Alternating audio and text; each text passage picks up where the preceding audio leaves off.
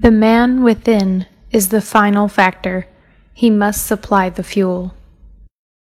欢迎来到智野英语。If it doesn't change you, it won't change you. 挑战自我，每天进步一点点。第一个单词，factor，因素。第二个单词，supply，提供、供给。第三个单词，fuel，燃料、 能量。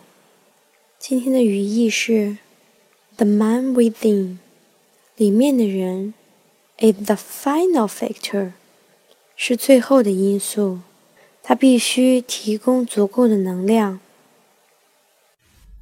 The man within is the final factor. He must supply the fuel.